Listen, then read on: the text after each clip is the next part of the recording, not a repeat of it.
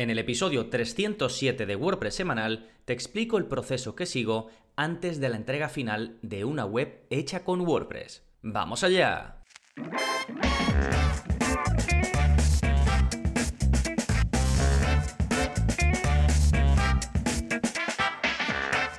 Hola, hola, soy Gonzalo de gonzalonavarro.es y bienvenidos a WordPress Semanal, el podcast en el que aprendes WordPress de principio a fin, porque ya lo sabes, no hay mejor inversión que la de aprender a crear y gestionar tus propias webs con WordPress. Y hoy hablo a un segmento de vosotros, a una persona que haga webs con WordPress para clientes. Ya sea que estés pensando hacerlo o que lo hagas ahora mismo de forma activa, te voy a explicar los pasos que hay que dar justo antes de la entrega final de una web que hayamos creado, que hayamos desarrollado para un cliente. En concreto vamos a ver la fase de comprobación y optimización del rendimiento, cómo puedes hacer un repaso general y un testeo de la web, la fase de comprobación del funcionamiento, qué pasos das para la personalización de la parte interna, la importancia de definir permisos para el usuario con el que va a acceder tu cliente y por último la parte que más me gusta y que personalmente em, define más mis entregas y es preparar y ofrecer formación al cliente. Vamos a desarrollar todos estos puntos en un momentito, pero antes, como siempre, novedades. ¿Qué está pasando en gonzalonavarro.es esta semana? Tenemos por un lado nuevo vídeo de la zona código,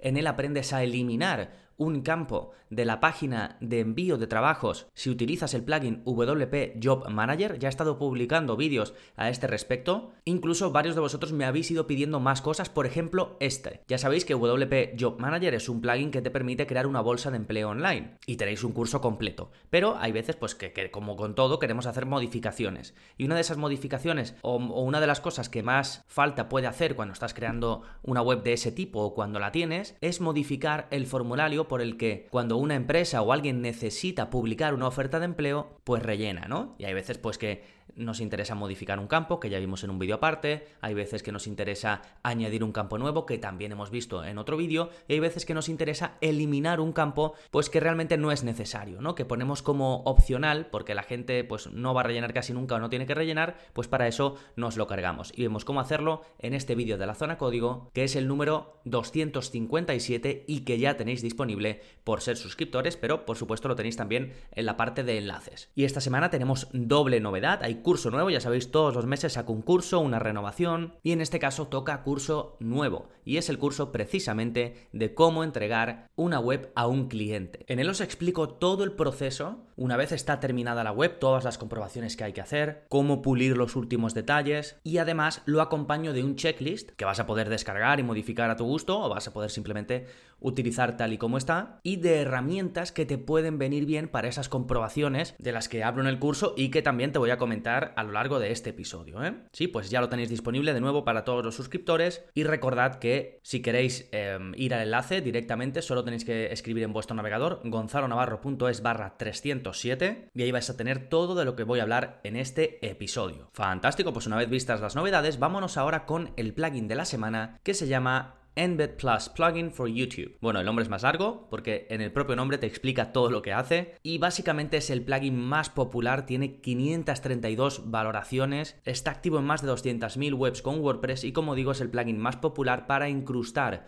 vídeos de YouTube, pero no solo vídeos, sino también galerías, canales, listas de reproducción, vídeos en vivo, en fin, eh, todo, prácticamente todo lo que se puede hacer con YouTube lo puedes integrar directamente en tu web con muchas opciones, con mucho control sobre cómo se muestra. Todo ello gracias a este plugin que, bueno, muchos de vosotros si ya, usáis YouTube en vuestra web lo conoceréis y otros pues si estáis pensando o lo necesitáis en algún momento, sin duda este es uno de los que tenéis que probar. De nuevo, Embed Plus Plugin for YouTube y lo tenéis en las notas del episodio, gonzalonavarro.es barra 307. Fantástico, pues ahora sí, vámonos con el tema central de este episodio, pasos previos a la entrega de una web a tu cliente. Y me voy a adentrar directamente en los pasos porque esto es obvio, una vez ya tenemos nuestra web pues terminada, ¿no? De esto que hemos dicho, venga, ya hemos hecho todo lo que el cliente nos ha pedido y todo lo que nosotros nos hemos propuesto, que por cierto, si os interesan también estos pasos previos desde el principio, todo lo que hay que tener en cuenta para crear una web desde cero, ya publiqué un episodio que incluía también un checklist y que se llama las 12 fases del lanzamiento de una web. ¿De acuerdo? Y veo, mm, digamos, o explico de forma más general todo lo que hay que tener en cuenta desde el principio del todo hasta el final.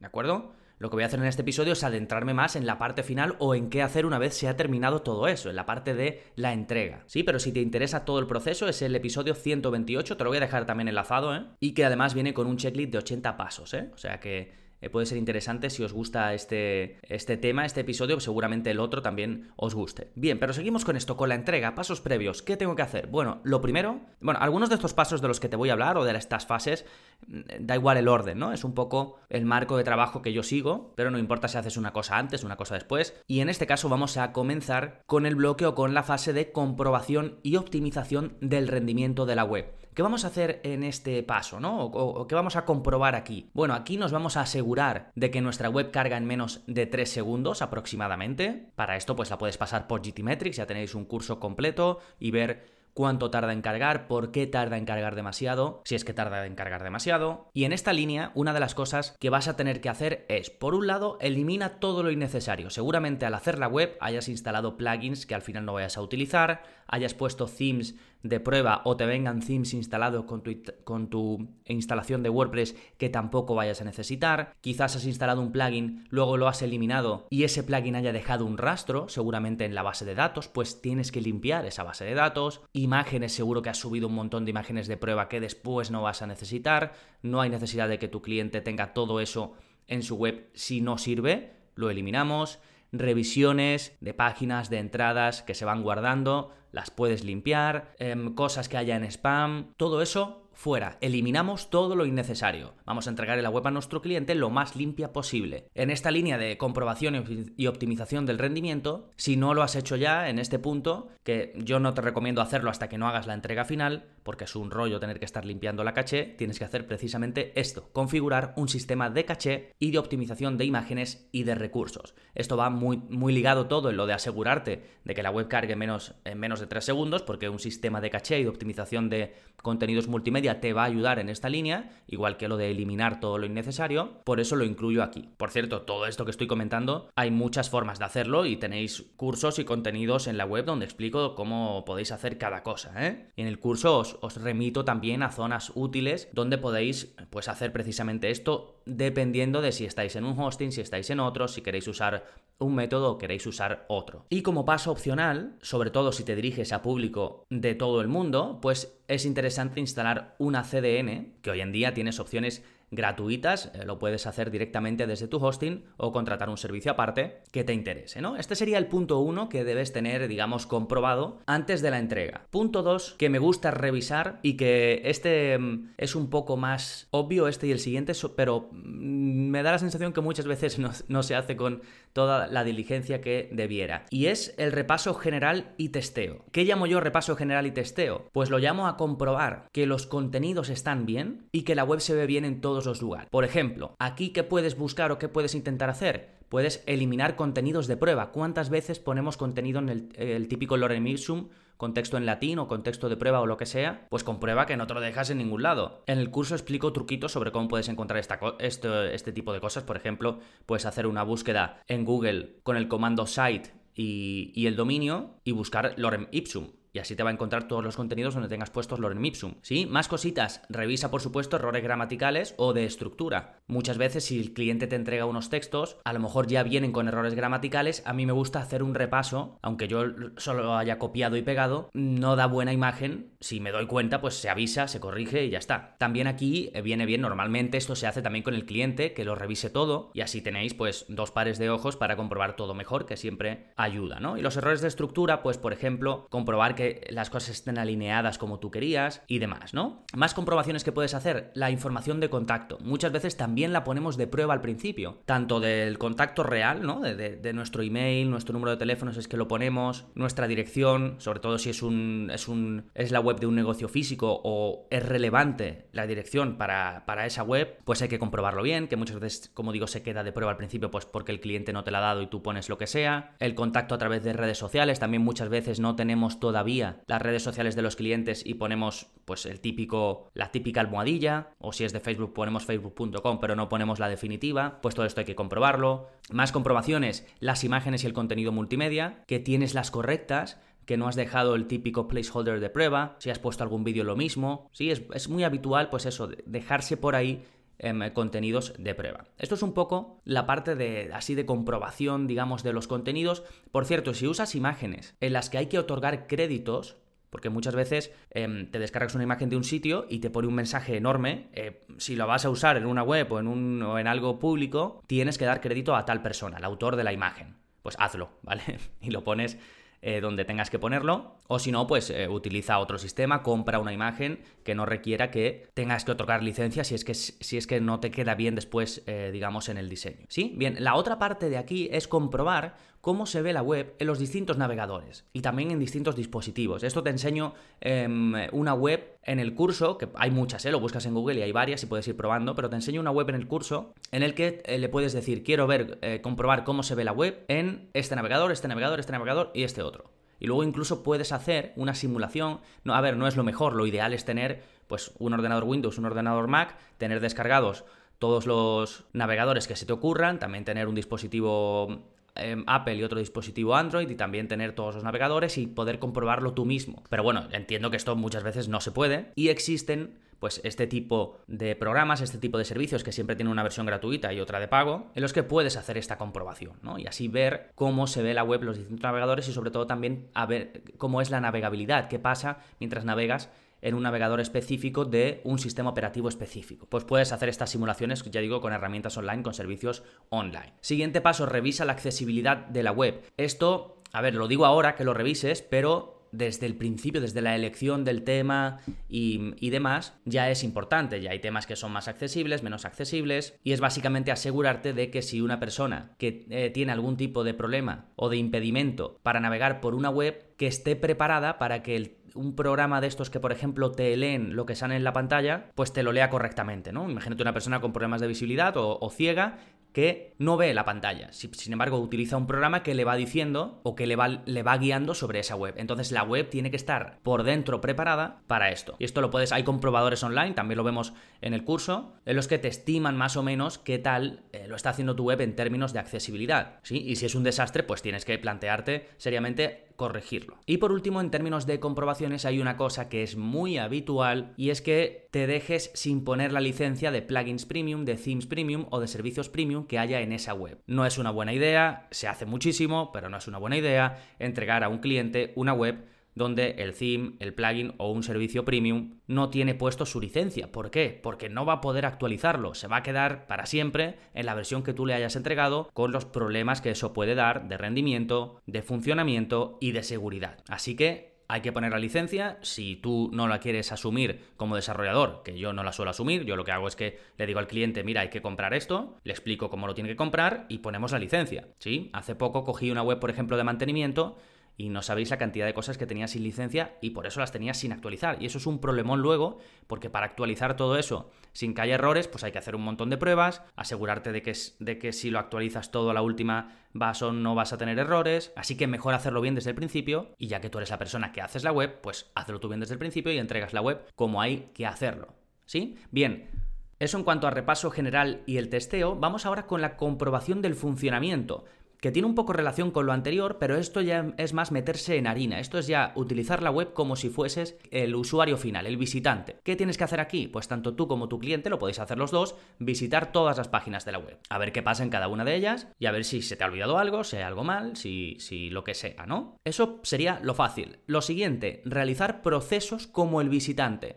Muévete por los menús de navegación, haz clic en todos los enlaces que te vayas encontrando, utiliza los distintos buscadores que pueda haber a lo largo de toda la web, si hay un formulario de contacto que seguro que lo hay, utilízalo, si hay otros tipos de formulario como opt-ins, hazlo, sigue todo el proceso, ¿Qué pasa cuando me doy de alta? Me sale un mensaje de gracias, me dice que revise mi correo, voy, reviso mi correo y cómo me llega ese correo. Una vez que hago clic en el enlace que me aparece en el correo, ¿qué pasa? ¿Dónde me lleva? Todos los procesos que haría un visitante de la web son importantes que lo sigas para que sepas primero cómo es el proceso y aquí te recomiendo mucho que lo haga tu cliente para que él vea también cómo es ese proceso, seguramente te diga que algo hay que cambiar, así que esto hazlo cuanto antes. También si hay una zona de comentarios, rellena los comentarios para ver cómo es la experiencia. Si hay pagos online, por supuesto, comprueba todos los pagos online y además comprueba pagándolo, ¿eh? no, no compruebes el típico pago de prueba porque no se hace ninguna transacción. Si no quieres eh, pagar mucho, pues cambia el precio a un euro o lo que sea a, a lo que vendas o hazlo con la tarjeta de tu cliente. Sí, y ya que estás, pues comprueba devolver el dinero, que también es algo que no está de más comprobar. Sí, en, esta, en la línea de esto, pues seguramente te encuentres con páginas de gracias, también comprueba a ver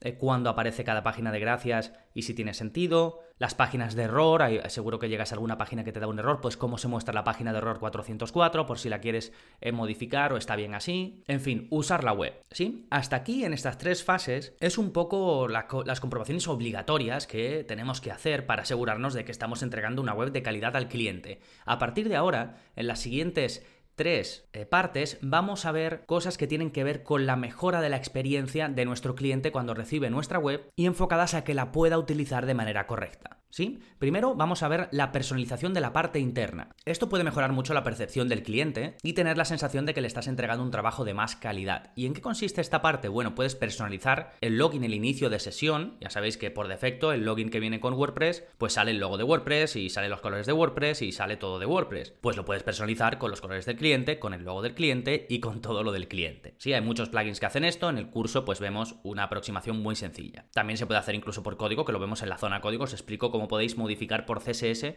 toda la parte de el inicio de sesión. ¿eh? Y por otro lado, también es interesante personalizar el admin. También puedes poner en el panel de administración, una vez que está dentro, en la parte donde se administra todo, pues que se vea el logo de la empresa, que no se vean los enlaces que tienen que ver con WordPress, ¿no? Darle también un toque personal para que se sienta la parte de administración algo, pues eso, que tiene, que está en la línea de, de la empresa o del negocio del, cliente en cuestión o simplemente de la web. Y en esta línea en el admin puedes hacer que solo se muestren los menús que vaya a necesitar tu cliente. Puedes quitar los que tengan relación con añadir plugins nuevos, puedes quitar los que tengan relación con modificar los ajustes, si tienes algún plugin delicado donde hay una parte que no debe tocar el cliente bajo ningún concepto, la puedes ocultar también. Y esto también hay varias formas de hacerlo. Te voy guiando un poco según lo que prefieras, pero vamos, podéis buscar plugins si no, o en otros contenidos que he publicado anteriormente. Hay plugins que te permiten eso, ocultar eh, los menús de la parte de administración sin mayor dificultad. Sí, eso por un lado, personalizar pues un poco la parte interna, eh, sobre todo el diseño, y en el siguiente paso podemos ir más allá, esto no siempre es necesario, aunque muchas veces sí, y es definir permisos para el usuario del cliente, es decir, vamos a crear un usuario con el que el cliente puede acceder, pero vamos a limitar esos permisos. Es decir, vamos a crear un rol de usuario a medida, que a mí lo que me gusta hacer es basarlo, dependiendo de lo que em, vaya a hacer ese cliente, o de lo que se le permita hacer, vamos, lo que él quiera hacer básicamente porque es su web, pues lo que hago es que lo baso en el rol de editor o en el rol de administrador y luego le voy quitando o dando permisos, ¿no? Es decir, creamos un rol nuevo controlando los permisos. Pues imagínate que yo le, doy al cliente, al usuario que voy a crear al cliente, creo un rol nuevo que es igual que el admin, pero le quito cosas de administración que no voy a querer que haga, como eliminar plugins, por ejemplo, o eliminar themes, para que pues un día si se le va un poco no sabe muy bien lo que está haciendo, que no vaya a borrar nada porque se puede cargar la web. Sí, esta es un poco la idea, porque claro, ya existen, ya sabemos que ya existen roles de usuario en WordPress, suscriptor, colaborador, editor, autor, que me lo he saltado, que va antes, y administrador, ¿no? Pero hay veces que se nos queda corto lo que hace un rol o se nos queda largo lo que hace otro. Pues con esto, que ah, también hay varios plugins, si vemos uno en el curso, pues lo controlamos. Y hay veces en las que tenemos que crear uno porque solo le vamos a entregar la web a un cliente, pero hay veces que el cliente nos dice, oye, créame uno em, para una persona que me va a servir de editor, pero solo quiero que haga esto, esto, esto y esto. Pues también se lo definimos a medida para que ese usuario solo pueda hacer unas cosas concretas. ¿Sí? Fantástico. Y el último paso es preparar y ofrecer formación al cliente.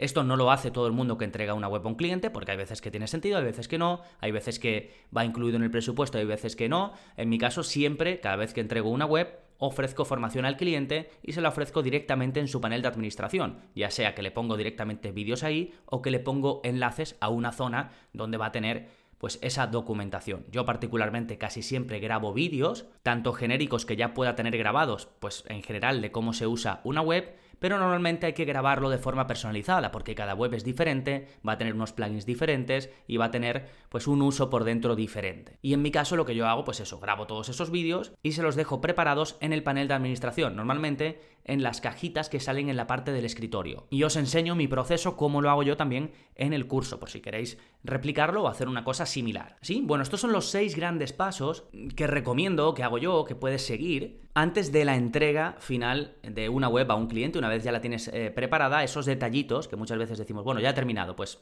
esto te va a ayudar a entregarlo con muchísima más seguridad de que lo has hecho todo en condiciones. Por supuesto, cada uno tiene su metodología y tú puedes añadir cosas a este proceso o quitar alguna que no te interese. De hecho, en el curso lo comento, en el checklist que os dejo. La gracia es que podéis partir de mi checklist, ir añadiendo cosas, modificando otras y además recordad que os dejo herramientas como por ejemplo para comprobar la accesibilidad, comprobar la web en distintos navegadores, os lo dejo también en ese mismo checklist para que lo tengáis todo a mano. Recuerda que para acceder a este curso y al resto de más de 60 cursos que hay publicados, más de 250 vídeos de la zona código, soporte conmigo y otras bondades como descargas premium, pues podéis ir a gonzalonavarro.es, ya sabéis, simplemente 10 euros al mes, sin permanencia, con 15 días de garantía, por si lo pruebas y ves que, no es lo que esperabas. Y si tienes alguna duda, pues, alguna pregunta de que no estás seguro si el curso es así o es asao, o, si, o, qué pasa con cada curso, pues me puedes contactar sin problemas, ¿eh? Y recuerda que tienes toda la info, todo lo que he comentado con sus enlaces y con los pasos que he ido diciendo en gonzalonavarro.es barra 307. Nada más por este episodio, nos seguimos escuchando. Adiós.